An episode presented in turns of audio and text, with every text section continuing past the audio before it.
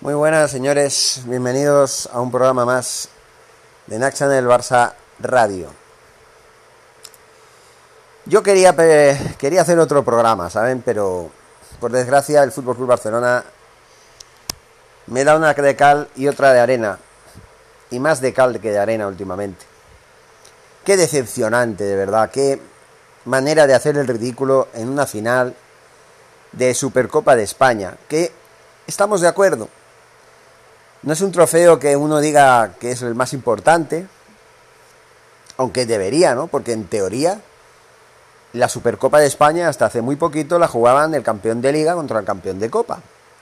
Pero desde hace ya una, una temporada, o sea, la temporada pasada, se reformó el campeonato, se convirtió en un torneo cuadrangular en el cual lo iban a disputar los dos primeros de la liga y los dos primeros de la copa.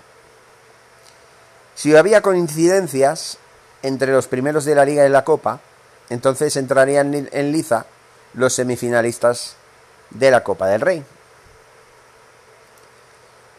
Otro de los cambios que han hecho la que ha hecho la Federación, que este año no se ha podido aplicar por el tema de la pandemia, es que eh, a partir de la temporada pasada se firmó un convenio con la Federación eh, de Arabia Saudí para que se pudiera disputar la Supercopa de España con efectos promocionales en el país árabe. Como he dicho, en la, pandemia, pues no ha sido posible disputarse este año, se ha tenido que disputar en Andalucía, en tres sedes, en una en Córdoba, donde se jugó la primera semifinal entre el Fútbol Club Barcelona y la Real Sociedad, en Málaga, donde se jugó la segunda semifinal entre el Athletic de Bilbao y el Real Madrid, y en, en el, y en el Estadio de la Cartuja, en Sevilla, donde se jugó esta final entre el Barcelona y el Athletic de Bilbao. Qué decepción, señores. Qué decepción. Qué decepción porque la verdad es que yo no he podido ver un partido más malo del Barça en mucho tiempo. Y si no fuera eh, por el alcance que tenía este partido, diría que no fue peor que otros partidos que hemos jugado esta temporada, que la verdad también fueron muy malos. Estamos hablando de partidos contra, como contra el Cádiz, el Getafe, como contra el Levante, como contra el Eibar, partidos que incluso ganamos, pero ganamos de una manera muy patética, muy lamentable.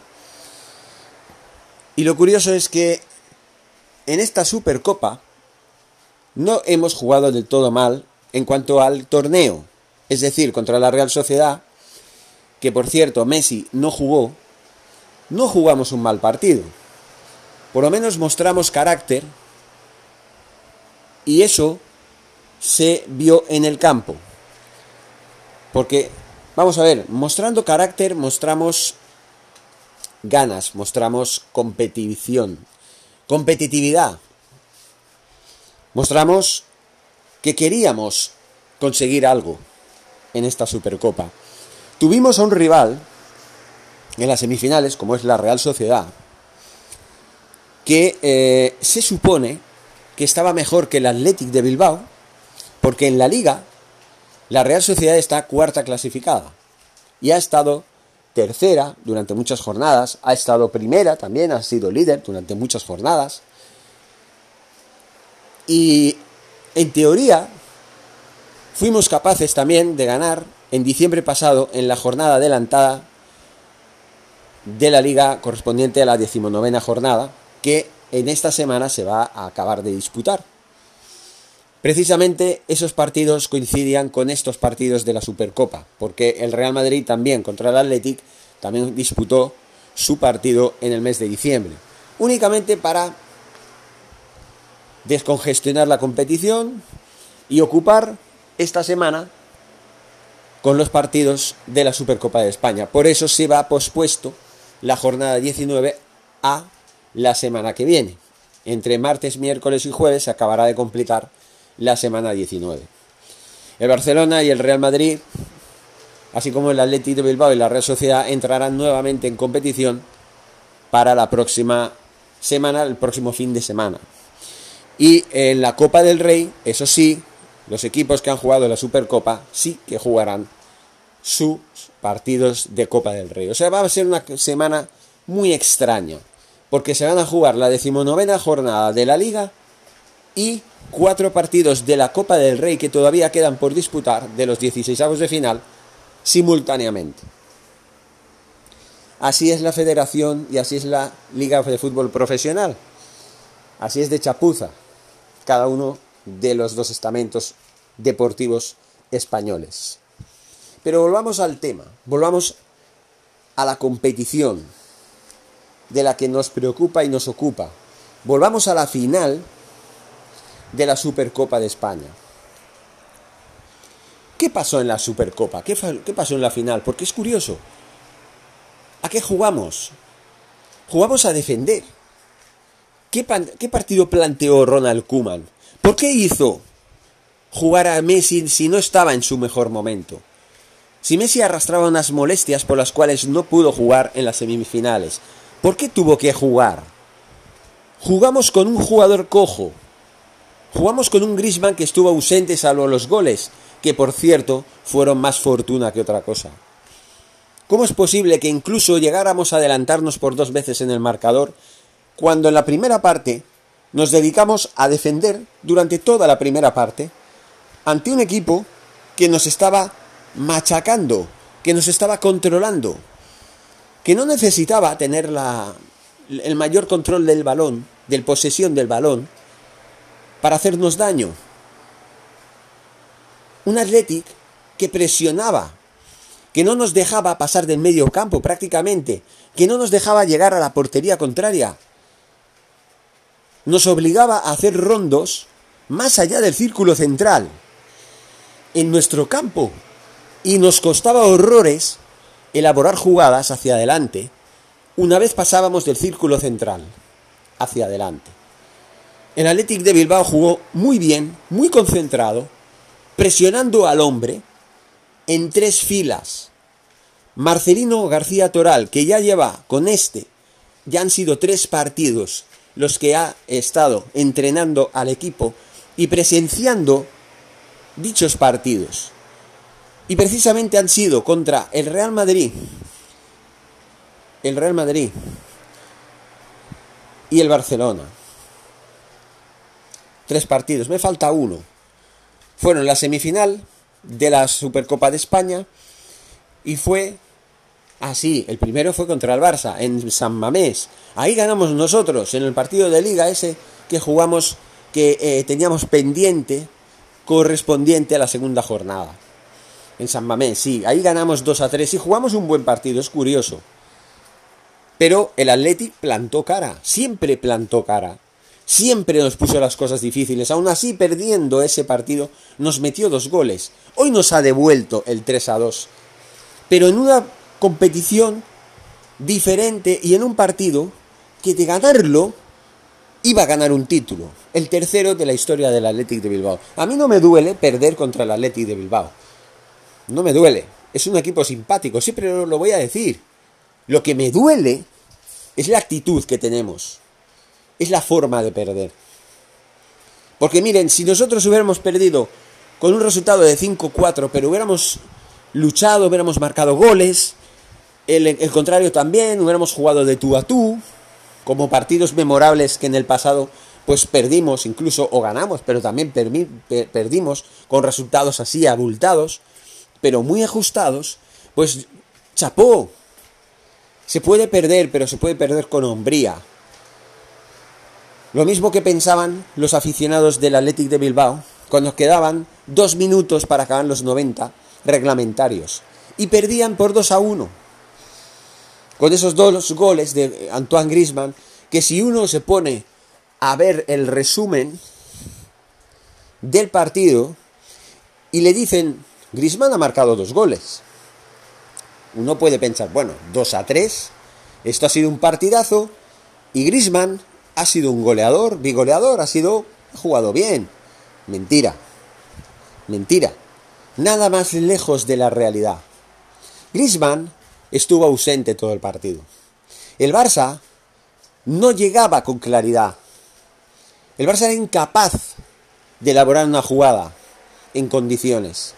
Porque enseguida estaba el Atleti de Bilbao que tenía sus ocasiones y presionaba, como he dicho antes, al hombre de cerca, asfixiando al, al equipo. Hubo un momento en el que el Barça solamente se dedicaba a tener el balón de, como ya he dicho antes, en nuestro campo. Pasando de Jordi Alba a Serginho Dest, pasando por Lenglet, pasando por Araujo, que es de los pocos que se salvan, y cuando salió Dest para entrar por Mingueza, bueno, al revés, cuando Mingueza entró por Dest, lo mismo. El dibujo era ese, jugar a la defensiva. El señor Ronald Koeman planteó un equipo ultra defensivo. En teoría con un 4-3-3 de inicio.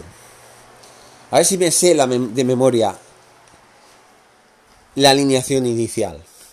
Jugaban con Ter Stegen en la portería, con una pareja bueno, con una, vamos a decirlo bien, con una defensa de cuatro, formada por Jordi Alba a la izquierda, Des por la derecha y pareja de centrales formada por eh, Lenglet y Ronald Araujo.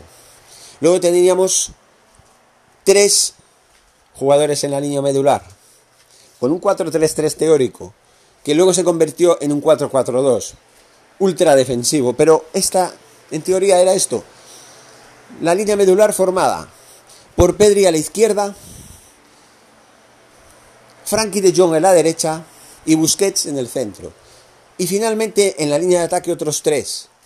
Antoine Griezmann por la izquierda, Dembélé por la derecha y Lionel Messi por el centro. Hombre por hombre. Hablemos así, hombre por hombre. Ter Stegen. Pues no puedo hacer nada de los goles. Estuvo bastante bien, bastante acertado en algunas ocasiones que, por suerte, actuó convenientemente y evitó que el, que el Athletic hubiera liquidado el partido durante los 90 minutos. Lo evitó bastante. Estuvo atento, pero ya digo, en los goles estuvo completamente vendido. En especial en el gol de Iñaki Williams, que no es la primera vez que nos la lía. Que yo recuerdo la temporada pasada, en la primera jornada, cuando en la primera jornada, como digo, Iñaki Williams al final del partido nos mete un gol y nos quita los tres puntos. Estoy de Iñaki Williams hasta, hasta aquí. Hasta encima de la, de la, azotea. Por no decir otra cosa. Vamos por la defensa. Empecemos por Jordi Alba. Jordi Alba. Desastroso. Desastroso. Fallando en momentos clave del partido. Los goles que marcó el Athletic de Bilbao durante los 90 minutos, los dos goles, fueron testigos, bueno, mejor dicho, fueron goles realizados enfrente de sus narices. Y él no hizo nada para evitar al menos entorpecer la realización de esos goles. Sobre todo, sobre todo, en el primer gol del Athletic. Dos minutos después del primer gol del Barça, el empate a uno, que fue marcado por De Marcos. ¿Cómo se le fue De Marcos? Tras ese centro de Muniain. Ah, no, ese fue el otro gol. No me acuerdo quién fue el que hizo el centro, el pase en profundidad, que finalmente, creo que también fue Muniain, en jugada en este caso. Pero bueno, llegó muy bien De Marcos y es que estaba solo. Solo. Tenía un pasillo entre la defensa en la que ni Lenglet ni Jordi Alba se enteraron de la copla y el portero que poco pudo hacer porque es que fue y es que fue inmediato. Recibieron el balón y empujaron la portería. Nada pudo hacer Ter Stegen. Por muy bueno que sea Ter Stegen, nada pudo hacer. Y ojo que a Ter Stegen yo no, le voy a achacar nada. No le voy a achacar nada, al contrario, es un gran portero. Porque gracias a él estábamos en la, en la final. Eso no hay que olvidarlo, ¿eh? Pasemos al Englet.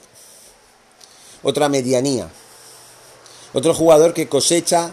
Ha marcado dos goles en esta temporada de cabeza. Sí, eso es verdad. Pero como defensa está acabado. Destruido.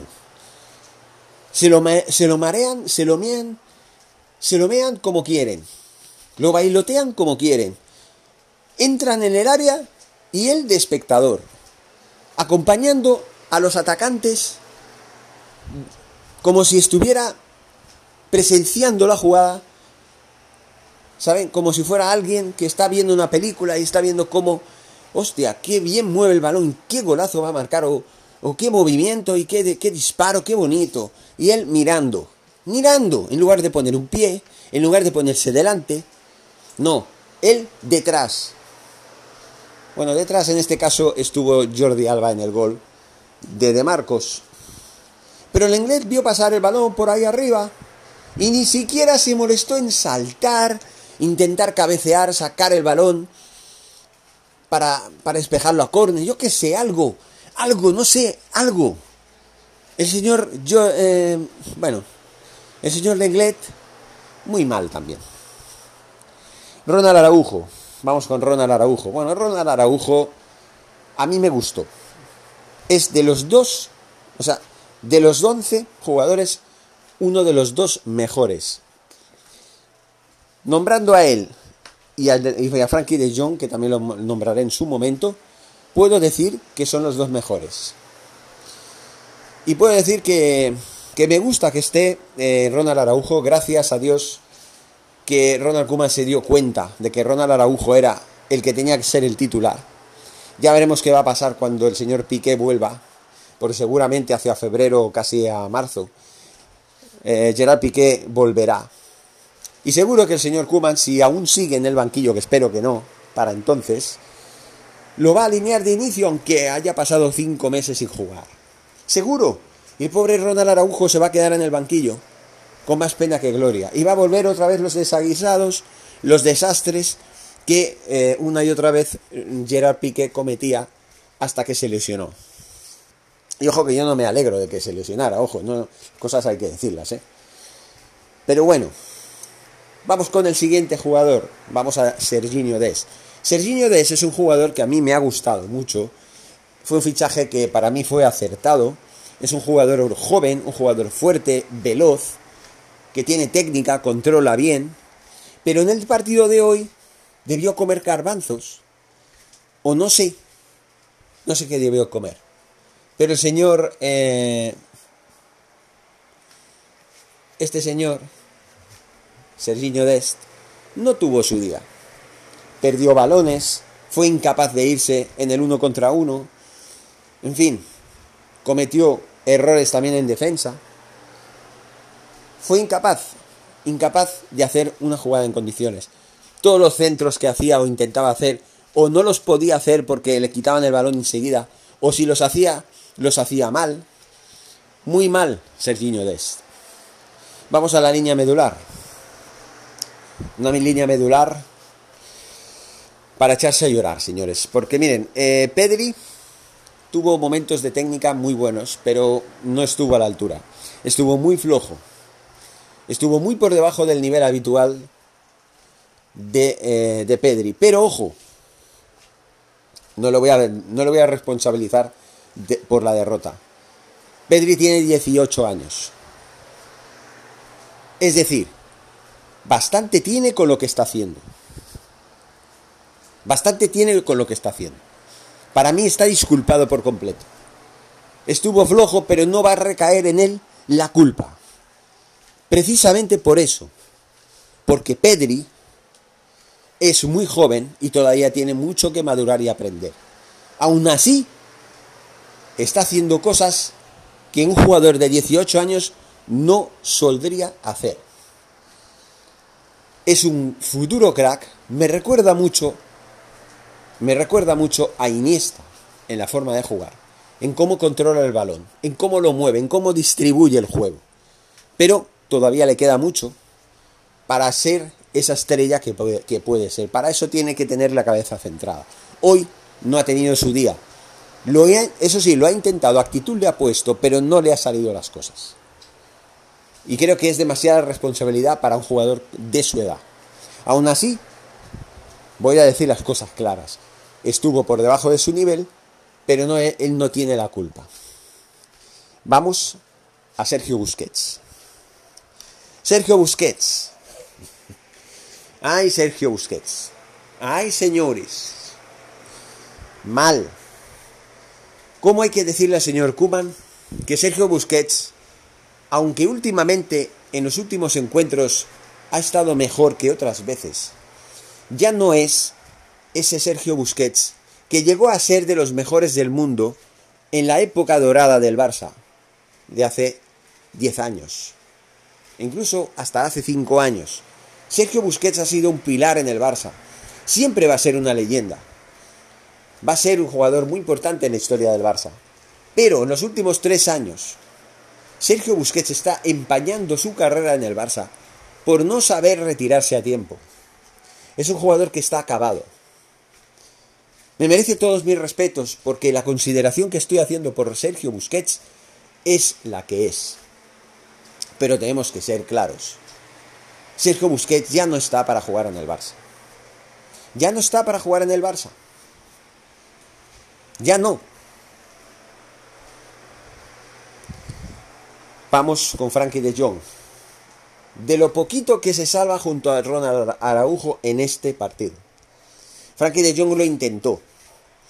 Cuando tuvo el balón, lo tuvo, lo hizo bien, hizo buenos pases, acertados la mayoría de ellos. Le puso ganas, le puso empeño, incluso llegó a intentar tener una ocasión que otra. Lo intentó, no pudo más porque el equipo no le apoyó, no le respondió. Y cuando el equipo en general no responde, por mucho que lo intentes hacer, por lo menos se te puede ver la actitud, se te puede ver la actitud nada más. Al señor Frankie de Jong dentro de lo malo, yo soy, vamos, le pongo el aprobado. Igual que a Ronald Araujo. Los dos únicos que se salvan de la quema. Y bueno, también eh, Ter Stegen también se salva de la quema. Ya vamos con el ataque. Antoine Grisman, vamos de izquierda a derecha. Ay, Antoine Grisman. Pues sí, marcó los dos goles. Pero no nos llevemos a engaños. Antoine Grisman tuvo suerte de encontrarse un balón después de un rechace tras un intento de remate de, de, de Messi, tras una jugada bastante trenzada entre Dembélé, Messi, luego de Messi intentó disparar, rechazó el balón. Uno de los defensas, creo que no sé quién era, creo que era Geray o algo así, y el balón salió, bueno, salió mal rebotado, de tal manera de que en un momento dado Antoine Grisman, que también colaboró en la jugada anteriormente, por él fue un pase que luego pues fue a Dembélé, bueno, una especie de triangulación, finalmente se encuentra con esa pelota que estaba colgando ahí y que si no aprovechas, pues no la vas a aprovechar nunca. Estaba justo en el punto de penalti, más o menos por esa altura. Lo que hizo Antoine Grisman pues fue sencillamente disparar hacia la portería. Lo tenía bien, tenía ahí un boquete abierto. Tenía un montón de hueco para meter el balón y lo metió. Y metió el gol. Luego en el otro gol, el segundo gol de Grisman, bueno, ahí fue un poco más elaborado. Fue más elaborado, pero bueno, pues ahí sí se puede decir que Griezmann pues aprovechó, metió el gol y ya está. Pero fuera de esos dos goles, ¿qué hizo Griezmann? Perder balones, perder tiempo, fallar ocasiones muy claras, precipitarse, no dar asistencias cuando las tenía que dar. ¿Sigo? Puedo decir que no está suspendido por los dos goles que marcó, pero su actitud fue nefasta. Su actitud fue nefasta, como el resto del equipo. No puedo decir que haya jugado bien, Porque si tú te encuentras con una pelota y la empujas en la portería, pues bueno, tuviste suerte. Si luego, vale, pues también marcas otro gol, más o menos de jugada, pues bien, estupendo. Aún no sé ni cómo marcó el segundo gol, pero lo marcó. Aún así, no, fue suficiente. No fue suficiente. Porque luego el gol que venía del Athletic de Bilbao, ahora no recuerdo quién fue, porque fueron, a ver, eh, Iñaki Williams fue el que marcó el gol del triunfo. Ah, sí, ya sé quién es, ya sé quién lo marcó. No me sale el nombre, pues. No es momento para que no me salga el nombre. El dorsal número 20 del Athletic. Joder. Pues no me acuerdo cómo se llama, miren. Por lo menos eh, mm, adiviné el, el dorsal. Villalibre. Eso, Villalibre. Villalibre. Él fue el que marcó el gol. Fue un gol generada por una falta cometida por Lenglet sobre Muniain. En una posición más o menos no muy peligrosa, pero Muniain es un gran jugador que hizo un partidazo. Es el capitán del equipo. Es el capitán del equipo y el ejemplo a seguir del, equipo. ¿Qué hizo? Sacó la falta, un centro hacia el área y muy providencial, solo libre de marca, sin ningún tipo de obstáculo, ni de nadie que intentara entorpecer la acción de disparar a puerta, el señor Villalibre no tuvo otra cosa que hacer que empujar el balón a la portería, dentro de la portería con el pie derecho. El gol del empate. Pero seguimos, seguimos con el análisis del equipo porque nos faltan dos jugadores. Nos falta Dembélé por la derecha y, y, Messi por el centro. Vamos primero con Dembélé. Pues miren, señores, Dembélé no tuvo su día. Estuvo muy desacertado. Y durante la mayor parte del encuentro estuvo desaparecido. Hubo un momento en el que yo pensé, bueno, ¿y si cambian a Dembélé? Si lo cambian, en la segunda parte, allá al minuto 55 más o menos, que era el momento ideal para cambiar a Dembélé por alguien, por Conrad de la Fuente, no por Trincao. ¿Por qué esa manía de poner a Trincao? Trincao no hace nada. Yo sé que a mí me gustaba Trincao en los tres primeros partidos que jugó el Barça en esta temporada. Bueno, fue en la pretemporada. En esos partidos contra el Girona, contra el Leche en el, en el Gamper contra el Gymnastic de Tarragona. En esos partidos trincao. Pues oye, mostraba habilidades. ¿Qué pasó? ¿Por qué cuando empezó la liga desapareció trincao? Y no ha vuelto más. No ha vuelto más. En cambio, con de la Fuente, lo poco que le han puesto para jugar, a mí me gustó mucho. Le ponía ganas, le ponía entusiasmo. ¿Qué pasó? Nada. Pero bueno, Hablamos de Dembélé. Tuvo sus momentos, intentó hacer jugadas, pero estuvo de los 90 minutos, estuvo en 70 desaparecido por completo. Y los otros 20, ponle 10 al principio y 10 al final, que algo intentó hacer. Pero se podría decir que, que Dembélé no tuvo su día tampoco. Aunque no fue el de los peores. No fue de los peores. En fin, vamos con los suplentes, porque también los suplentes hay que hablar de ellos. El primer suplente llegó en el descanso. Mingueza sustituía a Dest. ¿Por qué?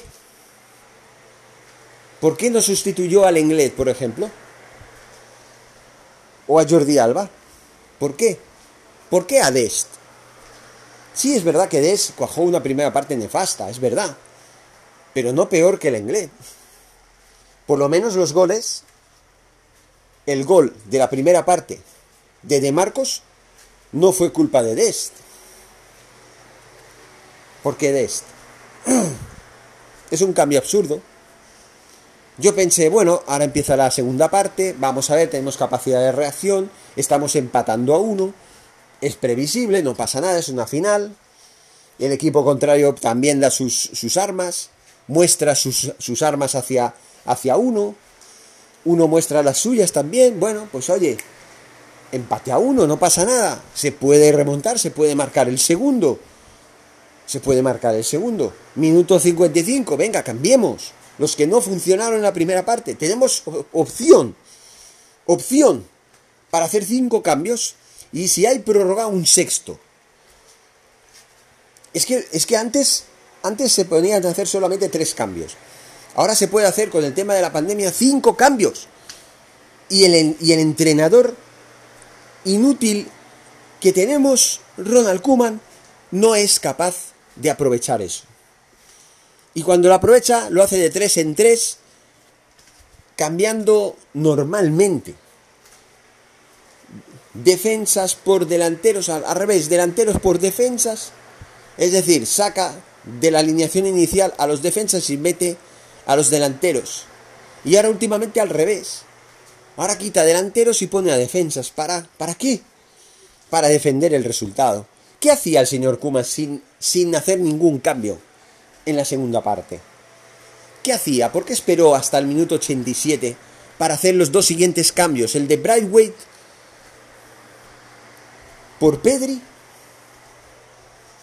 y ahora se me ha ido el otro. Porque hizo dos cambios. Brightweight. Hostia. ¿Y qué, cuál, fue el, o- otro? Sea posible. Bueno, hablemos de Brightweight. Pues Brightweight estuvo así. Creo que fue trincado, ¿no? Trincado por Dembélé. Eso es, ya se me ha venido a la mente. Brightweight por Pedri. Y trincado por Dembélé, ¿no? Y luego Ricky Puig por Busquets.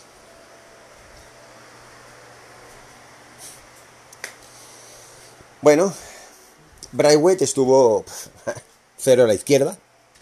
Sí, tuvo intenciones de intentar algo. Intentó intentar algo. No más que intentó hacer, no. Intentó intentar. Más no. Y Trincao. Ese, miren. Lástima que no haya elecciones y que no se pueda hacer nada en el mercado de invierno. Un mercado de invierno tirado a la basura, señores. Tirado a la basura. Ojalá venga, de verdad, Ansu Fati. Qué desgracia que se lesionara, porque Ansu Fati sí que era de lo mejorcito que teníamos a principio de temporada. Lo que maravilló y lo que deslumbró. Lesionado sigue. Y luego queda Ricky Puig. Bueno, pues Ricky Puig en la segunda parte. En la segunda parte, no, en la primera parte de la prórroga, en el minuto 97, entró por el inútil de Busquets. Y esa es la pregunta. ¿Por qué Ronald Kuman no saca de inicio, no saca de inicio a Ricky Puig? ¿Por qué no hace un equipo basado en Ricky Puig, Frankie de Jong y Pedri? Yo pregunto, ¿por qué no le da oportunidades a Conrad de la Fuente en lugar de a Griezmann? Con Messi y Dembélé, que me gusta que esté ahí. No lo entiendo. Y Brightweight, pues bueno, pobre lo intenta, pero no tiene nivel para jugar en el Barça. No tiene nivel. ¿Le pone ganas? Sí, no tiene nivel. Lo siento, Brightweight, no me caes mal. Y encima te llamas Brightweight Nazario. Igual que el Ronaldo Nazario. Nada que ver. Pero es danés, no nos llamemos, no nos llamemos a malentendidos. Es danés. Roma- eh, Ronaldo es brasileño y está retirado. Eso es lo que hay. En fin. Y luego el gol de Iñaki Williams, minuto 94. Todavía quedaba toda la primera parte de la prórroga y la segunda parte. Y el Barça navegando a la deriva. Errático. Y para terminar este programa, quisiera hablar otra vez de Messi, del capitán, el mejor jugador de la historia, para muchos, el mejor jugador del mundo para otros muchos. Para mí, el segundo mejor jugador de la historia después de Maradona y uno de los mejores del mundo actualmente. No el mejor porque el mejor es Lewandowski. Y hay muchos jugadores que han hecho mejor, mejores temporadas como mejor temporada como Haaland, por ejemplo, que está mucho mejor que Messi, como, como Mohamed Salah, como el mismo Lewandowski. Joder, hasta Muniain está mejor que Messi. Muniain fue un Kaiser. Fue el capitán del Athletic de Bilbao. Con todos los cojones sobre la mesa. Qué gran jugador es Muniain. Y qué gran, y qué gran jugador es Raúl García. Y qué gran jugador es Iñaki Williams. Qué gran qué, qué gran equipo es el Athletic de Bilbao. Dani García, qué bueno es. Valenciaga, qué bueno es.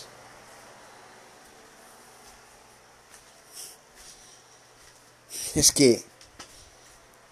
Y Geray también, qué bueno es. No sé, hay algunos que no se me que no me no recuerdo como ahora mismo. En fin. Hablemos de Messi, Messi, Messi. Ya sabemos la historia, lo he contado muchas veces, que está jugando en el Barça porque está eh, forzado, porque lo obligaron a seguir esta temporada cuando él quería iniciar otro proyecto en otra parte. Estoy seguro de que tras saber que las elecciones se van a, se van a aplazar por la pandemia hasta el 7 de marzo como mínimo, Messi ya ha dicho se acabó. Esto ha sido ya el, pistoletazo de salida. Además, la acción tan ridícula y lamentable de Messi al final del partido, derribando a un jugador del Athletic de Bilbao como Villa Libre, pegándole y derribándole con dos manotazos, producto de la impotencia que tuvo que revisar el bar porque fue una acción que no vio el árbitro, pero sí vio el cuarto árbitro. Y lo avisaron, le dijeron, eh, que aquí ha habido una agresión. Y más que, más que evidente. Que acabó con la expulsión de Messi, la primera expulsión de su carrera en 16 años. La primera. Yo pensaba que no, que había tenido una. No, no, es la primera expulsión de su carrera.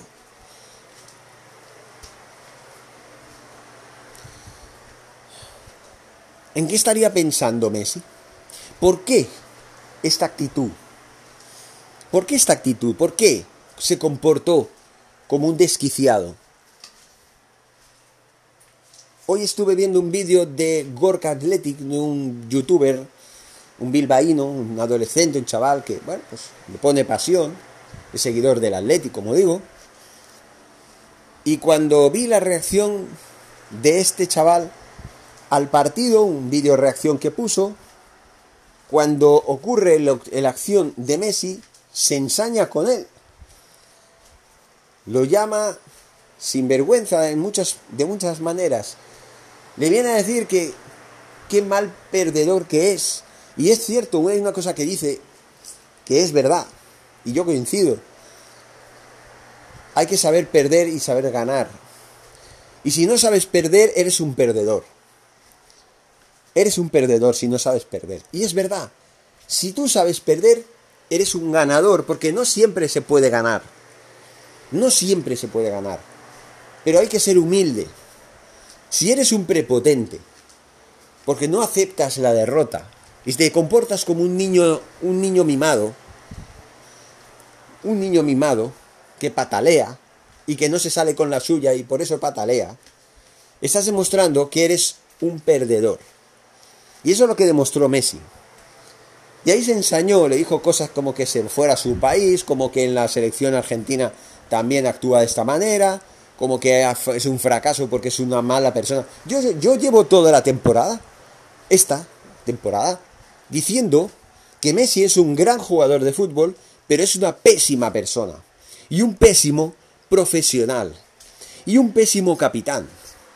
Y hoy lo ha demostrado una vez más. A mí no me vale de nada las excusas que se puedan poner que muchos, aun en esta situación, lo siguen defendiendo por lo que ha hecho en el Barça, que no lo voy a negar. Lo que ha hecho en el Barça ha sido muy grande. Ha convertido al Barça en un equipo mucho más grande que cuando él llegó. Es verdad, pero una cosa no quita la otra. Eso no lo justifica para que la gente lo tenga que defender a capa y espada. Porque se excusan. La gente que lo defiende le vienen con excusas diciendo, ah, es que claro, no tiene el equipo que lo acompaña, no lo apoyan, se siente solo, se siente con, como desprotegido, poco apoyado, no tiene un proyecto ganador. ¿Qué pasa? ¿Que estás llamando perdedores a todos tus compañeros? Esa es la falta de respeto que... ¿Ese es el respeto que le tienes a tus compañeros? ¿Tanto los menosprecias? ¿Eh? ¿Que eres incapaz de incluirte en, ese grupo de perdedores? Señor Messi. Que no te salen las cosas. ¿Cómo lo resuelves?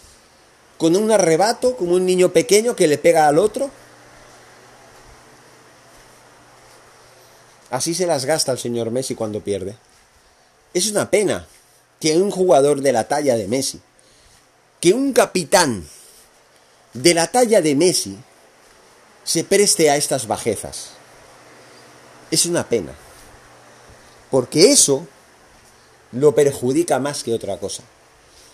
Eso le empaña su imagen y su carisma y su prestigio y su marca y su grandeza. Porque no olvidemos una cosa, es leyenda y será leyenda en el Barça y será leyenda en el fútbol. Pero esto es un punto negro. Lo que hizo hace cinco meses, sí, sí, cinco meses, en el mes de septiembre, cuando él dijo que quería irse,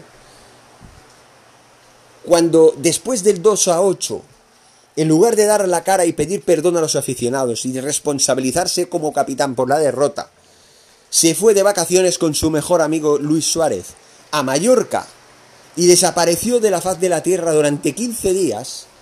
Imagínense, pierdes 2 a 8 en la Champions y te vas de vacaciones. Qué poca vergüenza. Después de todo esto desapareció y solo apareció esporádicamente en una llamada de teléfono, sabiendo que Kuman ya era el nuevo eh, entrenador del Barça, diciéndole que estoy más fuera que dentro. Y al cabo de una semana más, va y manda un burofax diciendo que se va y que va a hacerse, eh, se va a acoger a la cláusula esa que había firmado con el, con el club de coger su libertad y se larga. Como un cobarde.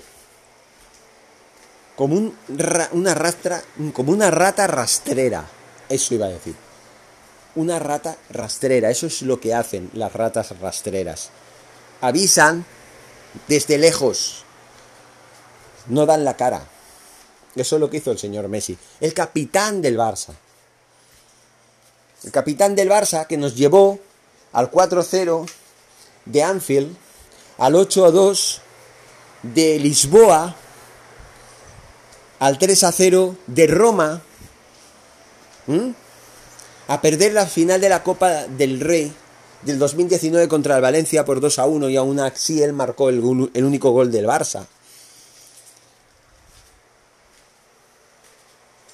A perder la liga de la temporada pasada con partidos nefastos, al hacer, a, hacerle la cama al señor Setién, porque claro, era un cero a la izquierda el señor Setién.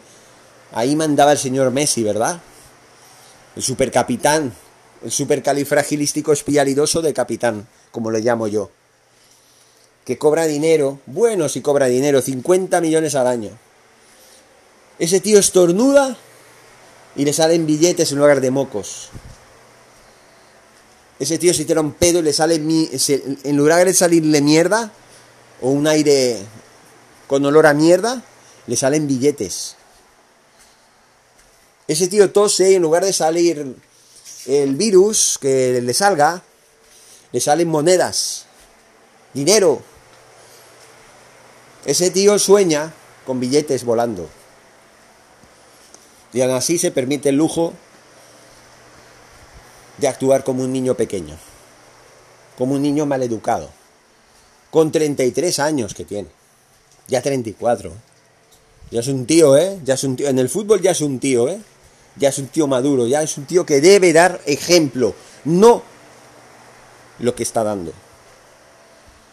Porque claro, ojo, ¿eh? Ojo, estamos hablando de Messi. Un jugador que como no quiso, bueno, co- como no lo dejaron marcharse, porque le pusieron como condición, ¿quieres marcharte? Paga tus 700 millones de euros, nos arreglas la economía y te largas. Claro, si paga eso, ¿cómo los va a pagar? Se queda en la ruina el pobre. Aunque bueno, ¿cuánto, ¿cuánto tiempo lleva cobrando 50 millones? ¿Cuánto tiempo? No puede. Ni el más multimillonario podría. Es demasiado dinero. Pero claro, él estaba... Y las, y las cosas como sean. El trato que recibió su mejor amigo Luis Suárez, sí que es verdad que no es justo ¿eh? como lo trataron. Sí que es verdad que él tenía motivos para estar cabreado. Pero si no te dejan ir, porque en la cláusula pone que hasta el 10 de junio tenías tiempo para hacer eso de valer tu libertad, pasado ese día ya no. ¿Qué culpa tiene la cláusula de que de pronto haya una pandemia?